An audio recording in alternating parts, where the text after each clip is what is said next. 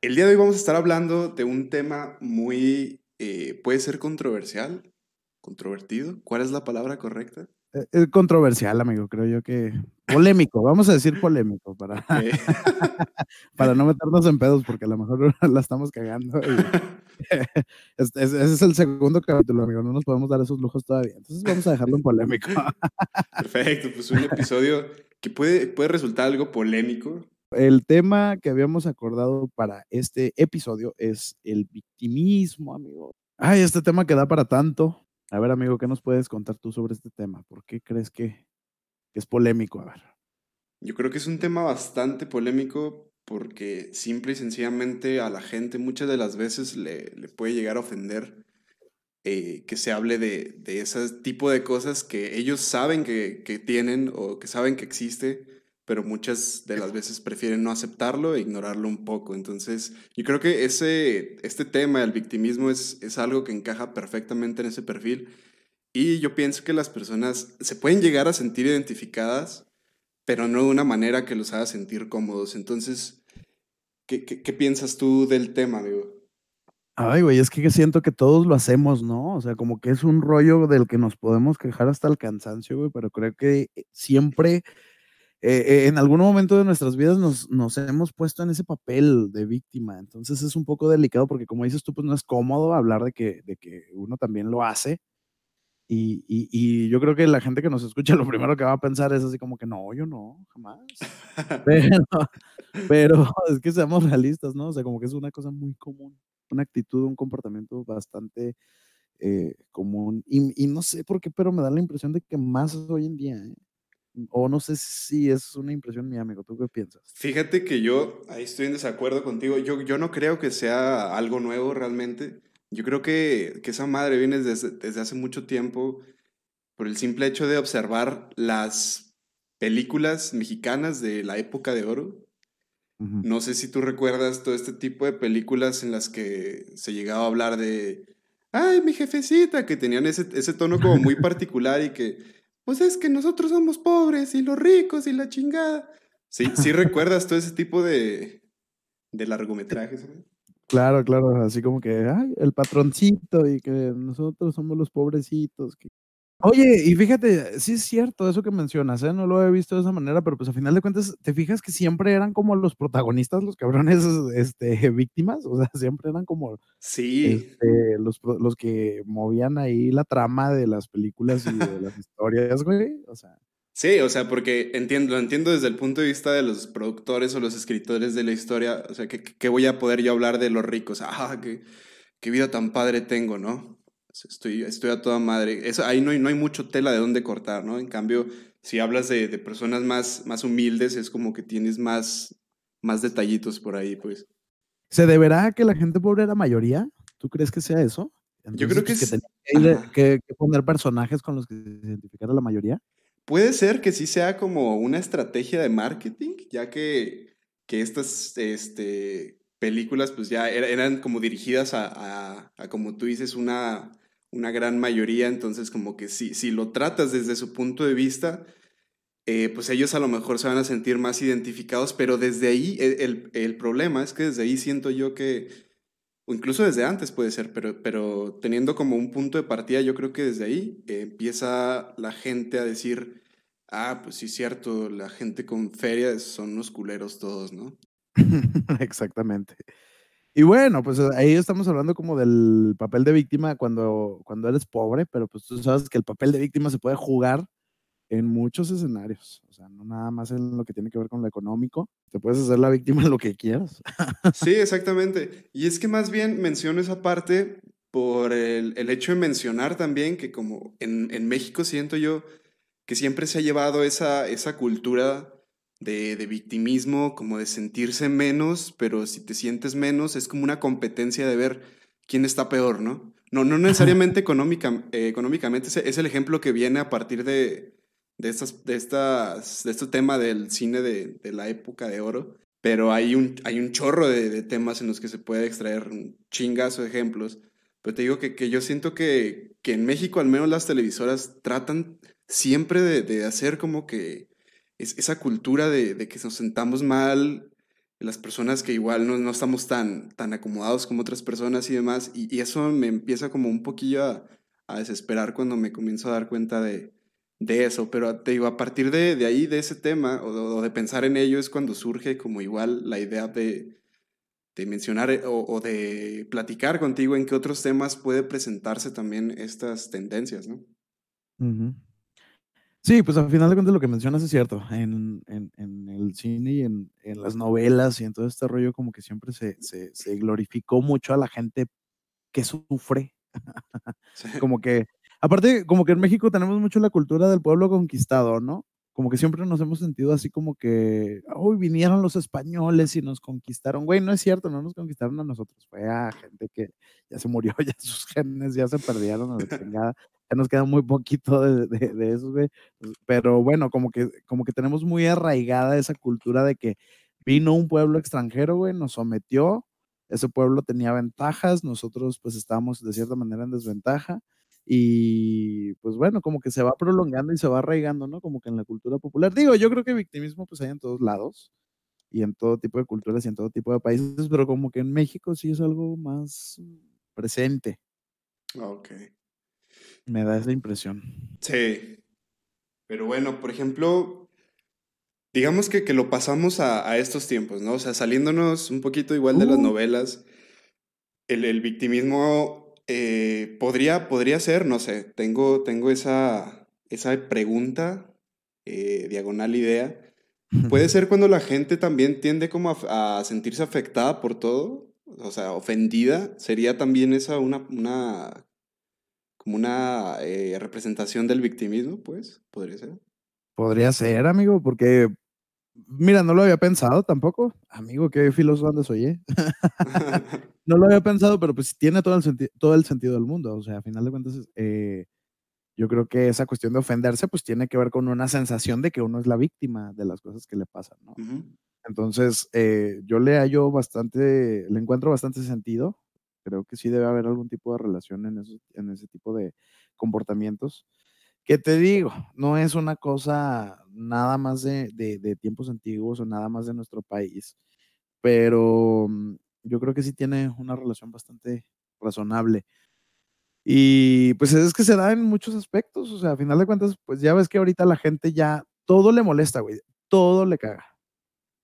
Eso es hablando como que de la sociedad en general, ¿no? Todo le ofende, todo es, la gente es víctima de todo. Le, nos pasa algo y es culpa del gobierno, de las circunstancias, de la política, de, de factores externos casi siempre. Y cada vez que tú le echas como que la culpa de lo que te pasa a un factor externo, en vez de responsabilizarte de que a lo mejor tú la cagaste y tú estás pagando por tus pinches pecados, este, como que lo más fácil pues es echarle la, la, culpa a algo más y yo creo que pues todo eso son formas eh, diversas de, de, de, lo mismo, de victimismo a final de cuentas. ¿no?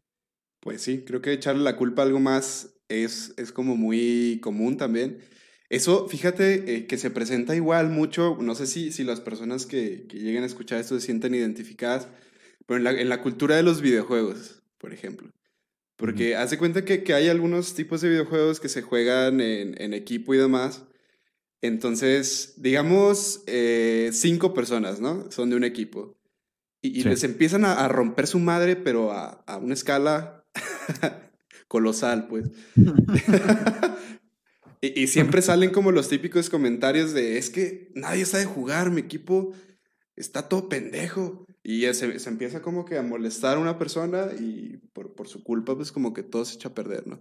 Pero sí, siempre, claro, o sea, por, ellos nunca tienen la culpa. Ajá. Exacto, exacto. ¿Por qué perdió por los, por los demás? Porque los demás están pendejos, uno no. Jamás va a estar pendejo uno. Sí. Ay, cabrón. es que me indigné. Es, me ofusca este tema. Pero sí, o sea, la verdad es que sí pasa bastante. Oye, y ahora que mencionas ese tema de los videojuegos, Fíjate que estaba escuchando ahora por la mañana el podcast de un güey de la Ciudad de México que, pues, eh, digamos que el, el, no, no voy a hablar del podcast en sí, es, yo creo que toca también temas algo controversiales y pues al final de cuentas eh, no quiero traer así como que demasiado de la ideología de un cabrón en particular, Ajá. pero él, desde su punto de vista, güey, bueno, me hizo sentido, no sé tú, amigo, que, que a lo mejor puede que conozcas un poquito más del tema. Él tiene la hipótesis, digamos, de que mucha de la gente que se clava mucho con eso de los videojuegos eh, puede tener algunos problemas de que no controla bastantes cosas de su vida. Ajá. Y como que siente que los videojuegos, pues es lo único que puede controlar, ¿no? De alguna manera. Entonces, por eso se clavan así como que tanto, porque pues sienten que ahí es donde pueden demostrar algo que a veces en la vida real no pueden demostrar o cosas así. Eh, digo, debe haber otros ámbitos, no solo los videojuegos, ¿no? Debe haber otros ámbitos que también sean parte de lo mismo, de, de, de actividades que, que toman algunas personas como para simular o sentir que tienen algún tipo de control. Pero se me hizo bastante interesante la, la teoría de este cuate. ¿Tú qué opinas? Este, pero o sea, siendo más específico, ¿te refieres a que las personas que son tóxicas dentro de los videojuegos traen, traen como un desmadre en su vida y, y se meten en los videojuegos porque ahí eh, prácticamente ellos controlan? Sí, sobre todo porque ahorita mencionabas, ¿no? Esta gente que se clava un chingo y que de repente así como que hasta se frustra cuando pierde y le echa la culpa a otra gente y demás. Eh, ahí, eh, pues digamos que el vato relaciona esta frustración o este clavarse demasiado con esas cosas, porque pues es así como que, güey, no mames, o sea, la, estoy cagando en otras áreas de mi vida y aquí también, no chingues. ¿Sabes cómo? Entonces, este, se me hizo así como que algo bastante delicado o o hasta atrevido que lo dijera así. ¿Por qué? Porque, pues, bueno, yo conozco personas, ¿verdad? Que les gusta mucho todo este rollo de los videojuegos y demás. No me considero una de ellas, pero este, como que él asocia ese clavarse tanto con una sensación de control que no tiene en su vida real. Vaya. Mira, fíjate que yo siento que no es así. O sea, no, no dudo que haya casos, güey, porque yo, yo digo que cada persona lo puede sentir diferente, ¿no? Pero eh, a mí en particular, que a mí sí me encanta los videojuegos, me gusta mucho jugar. Y a lo mejor. Ay, amigo, sorry, tú no, ¿Eh? ¿eh? O sea, los demás. No, no, no. O sea, a lo mejor voy a sonar víctima, güey. Pero ya lo, lo dicho, güey, ya dicho está, güey. Nuestra amistad después de este pinche capítulo, ya, amigo, ya. Bye. Es más, chavos, este, muchas gracias por estar aquí. No, mira. Lamentamos que les hayamos hecho perder el tiempo estos dos capítulos. Este, pensábamos que iba a durar más este proyecto, pero bueno, pues esperamos llegar. Pero no se puede con las pendejadas de este señor. Cabrón. A ver, no, no, pero dime lo que ibas a, opinar. Ah, mira. Yo creo que eso se puede atribuir a muchas cosas, güey. Por ejemplo, eh, el, ¿cómo se podría decir? El competitivismo, ¿cómo se dice? como, sí, pues como un espíritu de competitividad, ¿no? Ajá, o sea, que seas una persona competitiva, ¿no? Ponle. Entonces puede ser que tú te esfuerces mucho porque realmente ya los videojuegos, algunos de ellos, es como, como un deporte, ¿no? De hecho, son deportes electrónicos. Entonces, si, si tú te, como que te esfuerzas mucho en mejorar eh, y sientes que tú estás, o sea, ahí, ahí viene el problema para mí. Cuando sientes que estás eh, sobre los demás, que ya eh, todo el mundo te la pela y por eso los que la riegan siempre son otros, ¿no? Yo creo que, que de ahí empieza como a nacer este, este tema de las personas eh, que sean tóxicas, al menos en la parte cuando van perdiendo así, cuando no están así como, como tratando de arruinar una partida, sino como que van perdiendo. Siento yo que es más bien eso, y, muchas de las veces lo que yo he notado en ese tipo de jugadores es que realmente ellos la están cagando, pero luego ellos, para que nadie, nadie más les recrimine que la están cagando, ellos empiezan a hacer la emoción primero, ¿sí me explico? ok. Ajá, entonces no creo que realmente sea como de que no, no, tengan control sobre su vida, porque incluso yo he sido un jugador tóxico, a lo mejor de puro pedo, no les digo nada. O a veces sí, no sé.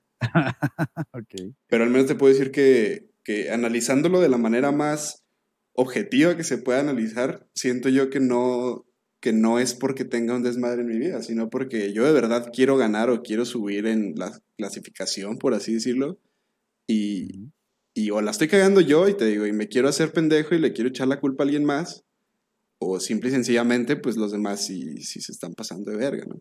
No sé. sí, también puede pasar.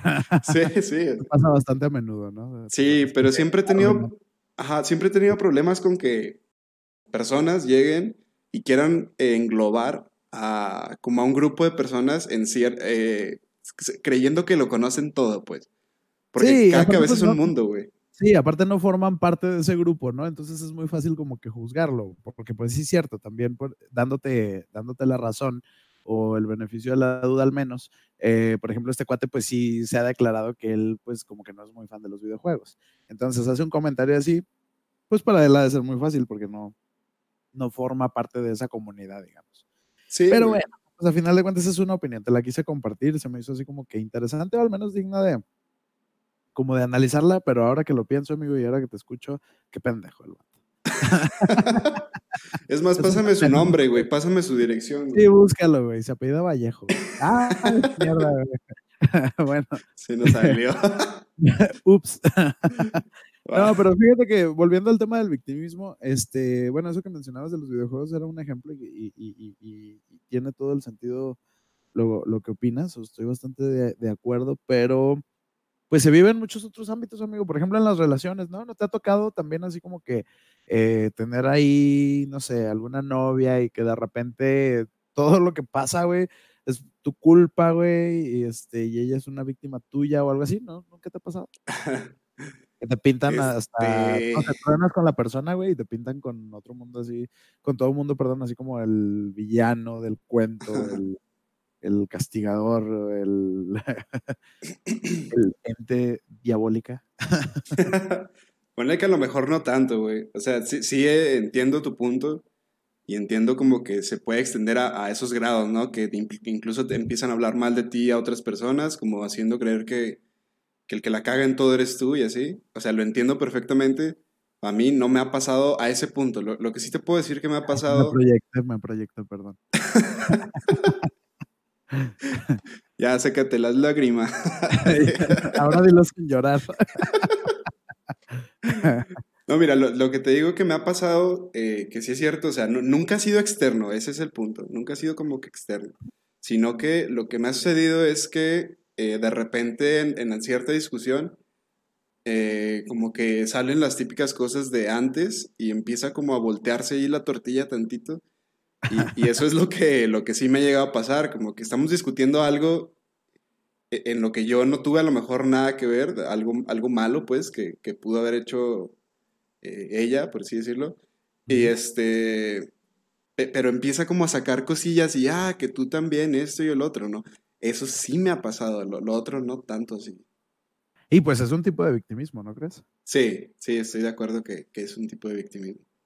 Oye, por ejemplo, fíjate, recuerdo muy bien que cuando estábamos considerando tocar este tema, habíamos hablado de esta gente que, que mm, como que sobrevalora demasiado los esfuerzos que hace en su día a día por salir adelante, por lo que quieras, por estudiar, por trabajar, por eh, meterse en algún proyecto, y como que de repente empiezan a respaldar como toda su historia, todo su triunfo en lo mal que lo pasaron para llegar a donde llegaron, ¿no?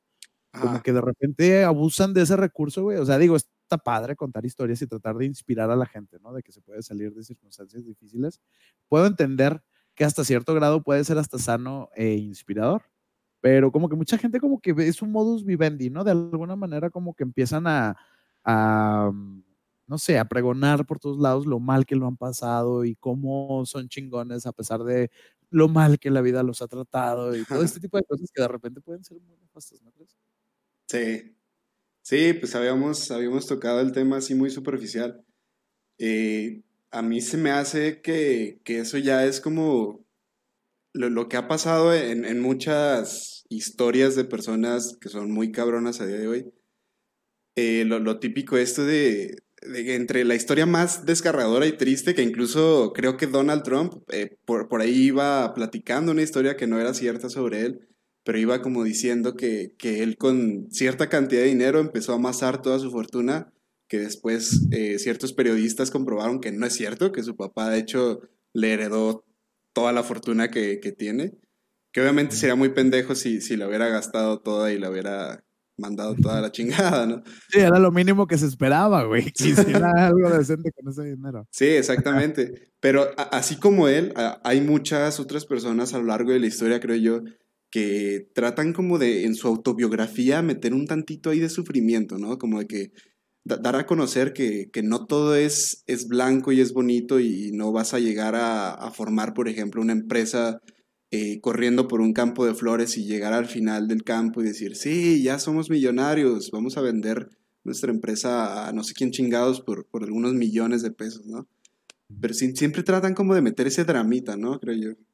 Sí, volviendo al tema socioeconómico, por ejemplo, mucha gente, yo creo que otra faceta del victimismo es cuando le empiezas a echar mierda, por ejemplo, a la gente que nació pues en circunstancias tal vez un poquito más favorables, que nació a lo mejor con dinero, con una familia recachona o una familia más estable, y de repente la gente que está como del otro lado empieza a decir, ah, pues sí, a huevo, o sea, por eso le está yendo bien, porque pues, o sea, con lo que tiene, este, pues no es para menos, pero pues también es así como que, güey, pues tiene su mérito, ¿no? No deja de ser admirable lo que logre una persona, este, digamos, si no la pasó tan mal como tú. Sí, sí, sí. sí, sí, estoy de acuerdo ahí te das cuenta que hay muchas maneras de hacerse la víctima también. En ese aspecto, sí, creo que hay, hay demasiadas. Y es que eh, te digo que, que, yo pienso que es como algo que se ve muy bien en la sociedad, ¿no? Algo que se ve muy bien, que desde entre más eh, abajo vengas, por así decirlo, más mérito se, se le da, se le atribuye a una persona por sus logros. Sí, ándale, y como que de cierta manera, como que eso se vuelve una especie de contrapeso contra la gente que pues es que la ha tenido un poquito más, este, más fácil, por decirlo de alguna manera, por entrar como que en este juego, eh, como que de cierta manera eso se vuelve más llamativo, como que pregonas todo el sacrificio que has tenido que hacer para llegar hasta donde estás y y, se vuelve un recurso que yo siento que ya está como medio gastado, como que ya en estos tiempos como que ya dices, güey, no mames, ya. Ah, eh, pero es que, fíjate, lo asocio con muchas cuestiones culturales, esta cuestión del victimismo y de la sensación de sacrificio, güey, la madre. O sea, porque mm, nuestros héroes, o sea, religiosos, por ejemplo, güey, ¿quién es nuestro máximo héroe religioso? Bueno, de la cultura eh, judío-cristiana, ¿no? Este, pues, ¿qué te gusta? Jesús o o alguno de estos cabrones que, les fue de la chingada y, después, este, no mames, repuntaron y la madre. Es como que se generó una especie de aceptación, o como que todo el mundo ve bien este rollo de sufrirla, forzosamente tienes que sufrirla para llegar a ser alguien, ¿no? Sí, sí, sí. y es que si, no, si lo analizamos desde cierto punto, es, cierto, ¿no? Las personas que, que puede ser que, que, hayan nacido en una familia a lo mejor más estable, que sus papás hayan tenido estudios y tengan como las capacidades de ofrecerles a ellos una, pues mejores herramientas, mejores estudios, sí tienen una ventaja. O sea, no, no, no es decir que no, pero yo creo que ya hacerla de pedo o sentirse mal por eso es algo muy tonto, ¿no? Es como ya una justificación de decir que si yo estoy de la chingada es porque no nací en una familia rica. Y, eso me lleva también un poquito a una canción que se llama En algún lugar de Duncan Du. ¿La has escuchado, amigo?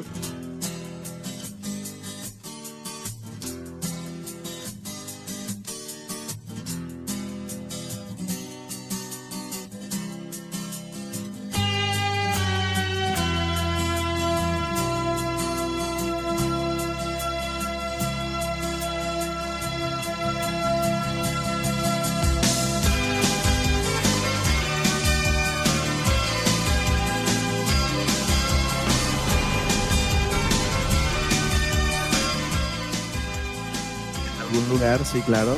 Sí. ¿Recuerdas esa frase que dice, y en las sombras mueren genios sin saber de su magia? ¿La, has escuchado? Sí, sí, sí. Me estoy acordando ya sobre la marcha conforme lo vas diciendo. Ajá. Pues fíjate que esa frase también me, me parece como muy, muy, o sea, ya ligado al tema, me parece muy importante de, de analizarla, porque prácticamente habla de que puede, pueden hacer personas que sean tremendamente brillantes, que por su contexto social por su, por su, no sé, por sus capacidades económicas suyas y de su familia, no hayan llegado como a, como a lograr eh, tantas cosas como otras personas que, que, sí hayan tenido los recursos, tanto para iniciar eh, sus propios planes de vida y demás, eh, que, que, ellos, pues, que nacen como en una, te digo, en un contexto más, más humilde y demás. Y realmente, puede, te digo, puedes, pueden tener el, el coeficiente intelectual que quieran, pero ciertamente no se llega a conocer, ¿no? La, historia no los llega a conocer. Exacto. Sí, sí, sí, es, es un tema algo complejo. Y por ejemplo, otro escenario, amigo, donde sientas que el victimismo esté muy presente en nuestras vidas. En otro tema que yo creo que se podía presentar, habías mencionado esto de los, de los héroes de la patria. Todo eso creo que también está muy plagado de, de ejemplos de victimismo. Ya llámese Benito Juárez, tú que estás ahí en su ciudad, güey. bueno, el güey no era de aquí, ¿eh? Creo que todos los, los, héroes mexicanos a, a, lo largo de la, de la historia en las escuelas los han presentado como mártires, que a su vez se podría, se podría traducir a víctimas, ¿no? Uh -huh. Pobrecitos, ellos se sacrificaron por nosotros, pero realmente se ha demostrado que muchos de ellos eran unos hijos de la chingada, ¿no? Sí, pues el caso que mencionas de Benito Juárez es muy, es muy adecuado. Eh, está comprobado, por ejemplo, que en esos tiempos estaba, ya ves que este tipo peleó mucho contra Maximiliano, que era emperador de, de México. Y, y, pues claro, o sea, ¿quién fue el que pasó como el héroe nacional, el que tuvo todos los logros del mundo, el que fue un caudillo salvador de la nación? Pues Benito Juárez, porque pues era el pastorcito que este, de origen humilde, de una minoría, en este caso de una tribu indígena, y que llegó muy lejos. Uh -huh. y, y, y, pues claro, ¿cómo, ¿cómo, la historia va a permitir que, que, que un emperador extranjero, rico, joven, eh, pues pase la historia como, ajá, agrégale. o sea, buena como, onda. buena onda, ¿Cómo van a permitir que él sea como, como, este, como una especie de héroe, ¿no? Porque eh, está comprobado que Maximiliano hizo cosas muy buenas por eso. Y, y pues claro que, que, en la historia oficial, digamos, pues no está presente como tal, o sea, es más bien como una especie de villano, ¿no?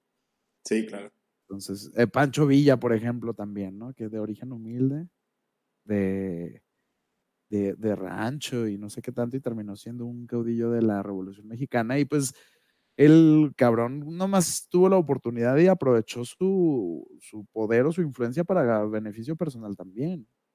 Sí, o sea, sí. Y, y, bueno, la, la, la historia eh, en general y sobre todo pues la historia mexicana está plagada de, de casos de este tipo, ¿no? Entonces yo creo que pues de cierta manera esto ha de tener algún tipo de influencia como en la manera en la que percibimos eh, las cosas, ¿no? Sí, sí, claramente. Por eso te digo Oye, que sí. ajá, desde las bases de, de, la cultura que tenemos en México, o sea, puede ser que no sea nada más en México, ¿no? Ya vimos que incluso eh, en lugares como Estados Unidos son más hipersensibles a todo esto que habíamos dicho de defenderse por todo y la chingada, que eso también es victimismo. Pero siento que en México está, eh, incluso las raíces están formadas en, en ese pedo y eso es lo que, lo que llega a preocupar, ¿no?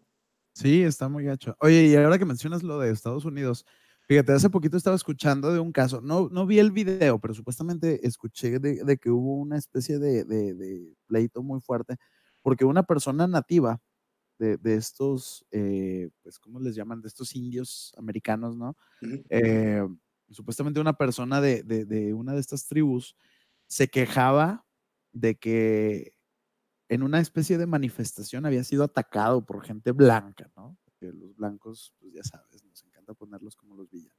Ajá. Y es, se quejó, hizo un pedo y demás. Supuestamente, pues había quedado evidenciada en, en video la, la agresión que sufrió. Pero, pues ya sabes que en estos tiempos todos tenemos un celular y todos podemos grabar. Y había una versión, pues digamos, más larga, ¿no? De esa agresión. Y resulta que el cuate en cuestión eh, realmente había provocado más bien él a, un grupo de gente blanca que se estaba manifestando por alguna situación. Y eh, pues eh, con un video él, él, vendió una historia totalmente diferente a la que fue realmente, ¿no? Él, él, decía que él era el agredido cuando realmente pues fue el que empezó la agresión. Y, y dices, güey, no mames, o sea, te quisiste aprovechar pues de tu desventaja, entre comillas desventaja, de ser un nativo, de ser una persona humilde, pobrecita, los dueños originales de Estados Unidos y la chingada, este, y, y, y quisiste hacer algo muy cabrón, o sea, eh, dártelas de víctima eh, en algo en lo que no solo no fuiste víctima, sino que fuiste agresor en primera instancia. Entonces, dices, güey, qué fuerte. O sea, ¿hasta dónde llega el, el afán de hacerse la víctima? Y más cuando tienes estas circunstancias poco favorables, pues las utilizas, ¿no? Para, para darle más credibilidad a, sus historias, o sea, llegan a aprovecharse de cuestiones como el hecho de que son parte de una minoría, ¿no? Eh, y, se vuelve como muy, mm, eh, pues no sé, o sea, como que tratas de agarrar esos argumentos para darle más eh, veracidad a tu historia. Y, se vuelve realmente como difícil,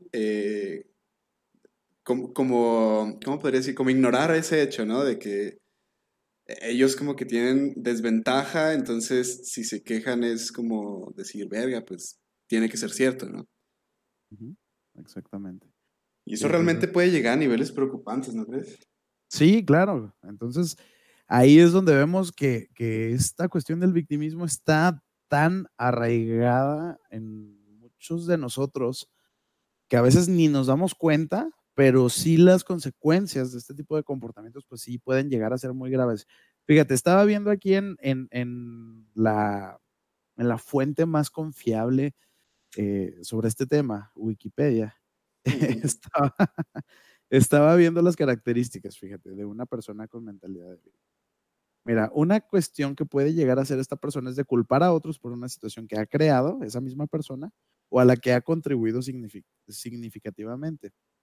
Esto quiere decir que la persona no está dispuesta o está poco dispuesta a responsabilizarse de las propias acciones o de las eh, circunstancias que uno ha creado y pues de esta manera pues evitas pasar a la acción para mejorar la situación, ¿no? O sea, como que es un mecanismo de defensa para no actuar por cambiar, pues, eh, para no actuar para cambiar tus circunstancias. Eh, también otro, otra característica que, se describe aquí, pues, por ejemplo, puede ser la de obtener el placer a corto plazo de sentirse triste o de suscitar la compasión de otros. Pues te das cuenta que, hay varias maneras, ¿no? De, de, ser víctima. La compasión de otros. Ajá. O sea, como que a veces lo que buscas es eso, así como que, ay, ya deja tú justificarte de, tus circunstancias o de por qué eres o no eres X o Y cosa, sino que a veces pues hasta lo haces así como para llamar la atención de alguna manera y pues para, para, convencer a los demás, ¿no? Sí, sí, sí. y, de pues, hecho, tengo, ¿sí? tengo, tengo un ejemplo también que no me ha puesto a pensar en él, pero de hecho está muy fuerte, es algo muy fuerte que me llegó a suceder que la neta sí me, quedé, me, me, dejó a mí muy mal parado en esa vez, esa situación.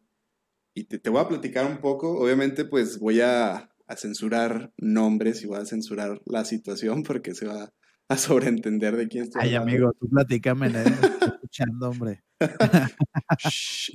no le digas a Pues hace cuenta que, que, mi situación era básicamente que yo me estaba enfrentando a una persona que en ese ámbito tenía más poder que yo, ¿no? ¿En dónde? ¿En el trabajo? ¡Cállate! no, no, no, tienes que contar bien los detalles, amigo. ¿eh? A lo mejor yo te puedo llegar a entender, pero no se va a entender del todo si no cuentas un poquito. No digas nombres, cambia el nombre a la persona en cuestión si quieres, pero... Mira, es que no es necesario, realmente, o sea, yo sé que se va a entender sin, ah. sin mencionar el contexto, güey. Digamos que estaba en mi trabajo, ¿no? Que no estaba en mi trabajo, pero, pero lo voy a decir así. Entonces, hay una persona que tiene un rango más alto que yo, ¿no? Que, que se supone que es quien me da instrucciones y demás. Ok. Entonces, en esa situación, pues obviamente yo estaba en desventaja, ¿no? Pero entonces eh, surge una, una situación que me hace a mí tomar cartas en el asunto, tratar de reunir ciertas pruebas para poder ir a una persona que tenía todavía un rango más alto, que se supone que, tiene que tener como una mirada más objetiva sobre lo que está pasando en ese contexto. y, entonces me puse yo a, reunir mis pruebas, que fueron específicamente un par de fotos.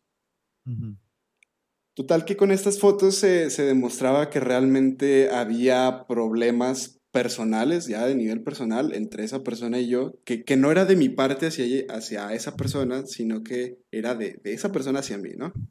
Entonces estaba en total desventaja, las cosas estaban muy mal y entonces esa, esa, digamos que la persona que estaba sobre mí se llama, se llama José, ¿no?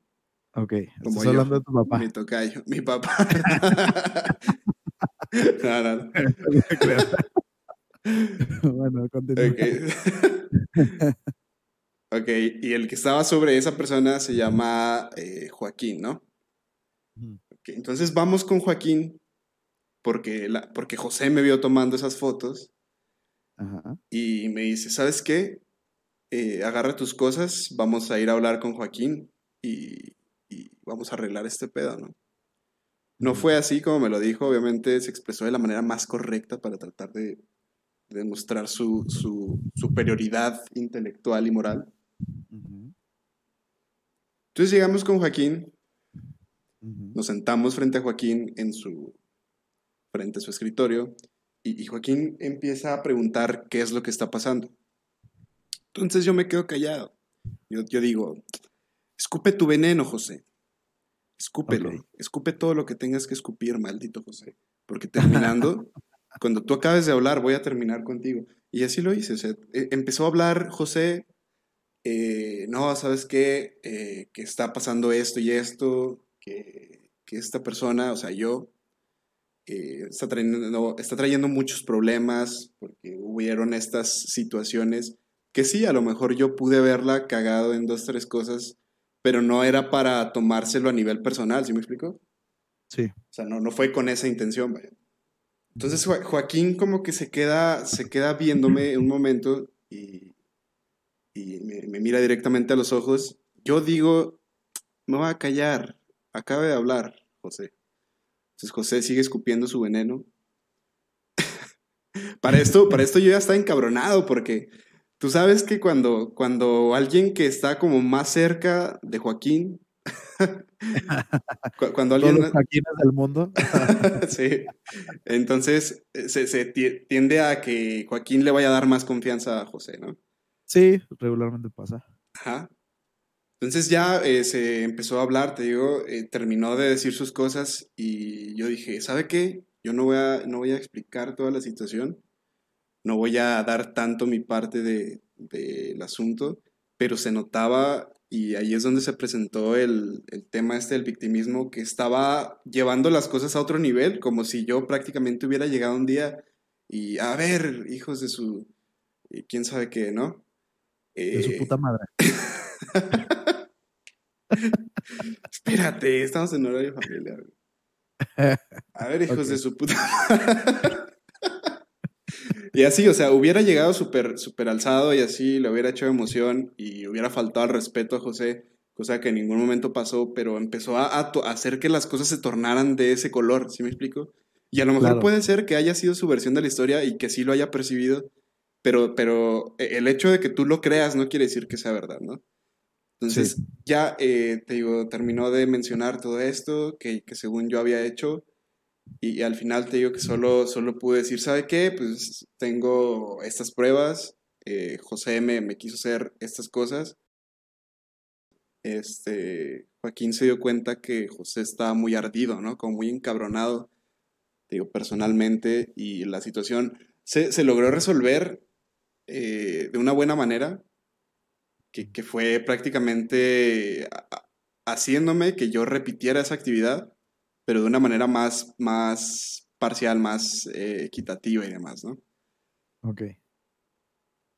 Pero mi problema fue que yo siempre me quedé con esa, como con esa espinita de por qué las personas tienden a, a, tener que exagerar tanto la verdad, simple y sencillamente para, para hacerte quedar mal con otras personas y que a su vez ellos salgan bien librados y se vea como que nada pasó. O sea, como que. Exacto. Y, eso me molesta bastante. Y yo sé que no soy la única persona que le ha tocado ese tipo de abuso de poder. Pero es increíble lo que la gente puede llegar a hacer por, por, arrastrarte, por dejarte. Pues, hacerte quedar mal, pues. Sí, y es que pues volvemos a lo mismo, ¿no? A final de cuentas, esta cuestión del victimismo puede ser consciente o inconsciente, pero como que a final de cuentas, no sé si estás de acuerdo conmigo, amigo, como que el, objetivo te digo, consciente o inconsciente, pero es, es evadir las consecuencias de los propios actos. Sí, claro. Como que siempre son las circunstancias, siempre son los demás, siempre es el entorno, siempre es la fecha, siempre es la manera en la que se dieron las cosas, siempre es alguna circunstancia que estaba en desventaja y que, según tú, como víctima, no te permitió actuar de otra manera. Y, se vuelve, pues ya en casos graves, como dices tú, pues se puede volver hasta un arma de manipulación este papel de víctima. Alteras o tergiversas la verdad para salirte con la tuya y pues de cierta manera no afrontar las consecuencias de tus actos y tus decisiones. Pero bueno, a final de cuentas, amigo, yo creo que es momento de ir dándole conclusión a este episodio, pero vale la pena mencionar, bueno, no sé qué opines tú como conclusión, pero yo creo que em, todo esto si bien este papel de víctima que uno suele asumir ante ciertas circunstancias, eh, pues lo, aprendiste porque en algún momento te dio resultados y, lo seguiste repitiendo, también lo puedes dejar de hacer. O sea, también puede llegar un momento de tu vida donde digas, güey, voy a decidir a ser más responsable de mis acciones, de mis decisiones, y voy a quitarme este papel de víctima como con el que pues he navegado durante mucho tiempo, ¿no? Como que también es una conducta que si bien puede estar muy arraigada en algunas personas, también se puede desaprender, por así decirlo. Sí, claro que sí. Pues yo creo que, que es totalmente posible que una persona pueda sacar eso de su vida. Sí, sí, sí.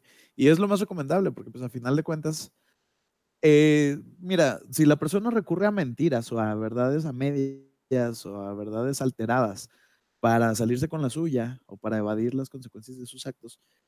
Pues como dice, la, la, mentira o la falta, la verdad, regularmente pues tiene patas cortas, ¿no? Todo queda por su propio peso y a final de cuentas pues no creo que sea eh, algo funcional a largo plazo. Tarde o temprano pues vas a empezar a tener consecuencias por, por, por, por asumirte como, como la víctima del mundo. Sí, puede ser que, que en ese momento o con esa persona a quien tratas de, demostrarle tu, tu lado amable a base de, de, de, serte la víctima, pues. Con, puede ser que con esa persona quedes bien que nunca tengas problemas en tu vida por eso. Pero piensa en todas esas otras personas a las cuales le estás mostrando tu, tu peor cara y creo yo que sales perdiendo, ¿no? Exacto. Entonces, pues a final de cuentas, eh, pues no lo hagan, amigos. no sean así. Cabrón. no, sean hijos de la chingada, por favor. No sean hijos de su puta madre. ok. Mira, yo creo que como conclusión, ya nada más para finalizar por mi parte con este tema, puedo mencionar que, que no es necesario realmente siempre estarse siendo la víctima. Creo yo que, que si quieres que algo salga bien, tienes que hacerlo y tienes que echarle muchas ganas de nada, de nada vale o no vas a quedar mejor con nadie por el simple hecho de estar diciendo que, que, en, cierta situación tú eres la víctima. O sea, no, vas a impresionar a nadie, pues, porque a fin de cuentas lo que habla es lo que, lo que haces, ¿no? No tanto lo que dices. Entonces creo que sí quitarse un poquito, tantito esa mentalidad de, de, que entre peor estés, eh, más vale también lo que, lo que estás haciendo y demás. Y yo creo que con eso ya se puede hacer una transformación increíble, dejar de echarle culpas al gobierno, a, la escuela, a tu trabajo en general, porque tú tienes la decisión y, tú eres quien puede cambiar tu situación. Y mientras no lo hagas tú, nadie lo va a hacer y vas a seguir estando en ese papel de, de víctima. Sí, exacto. Las circunstancias no van a cambiar nada más porque te instales en ese papel.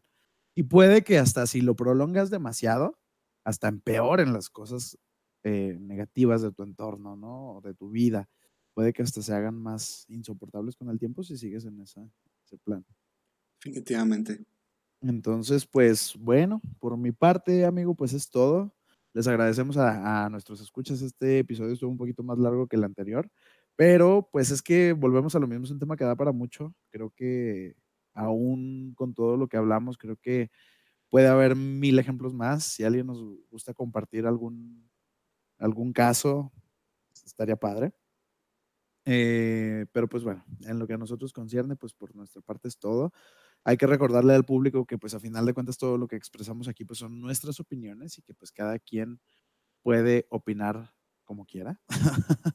Entonces, eh, pues bueno, se respeta también, ¿no? A lo mejor hay otras posturas, eh, hay otras opiniones y, y, es válido, pero pues nosotros no nos íbamos a quedar con las ganas, amigo.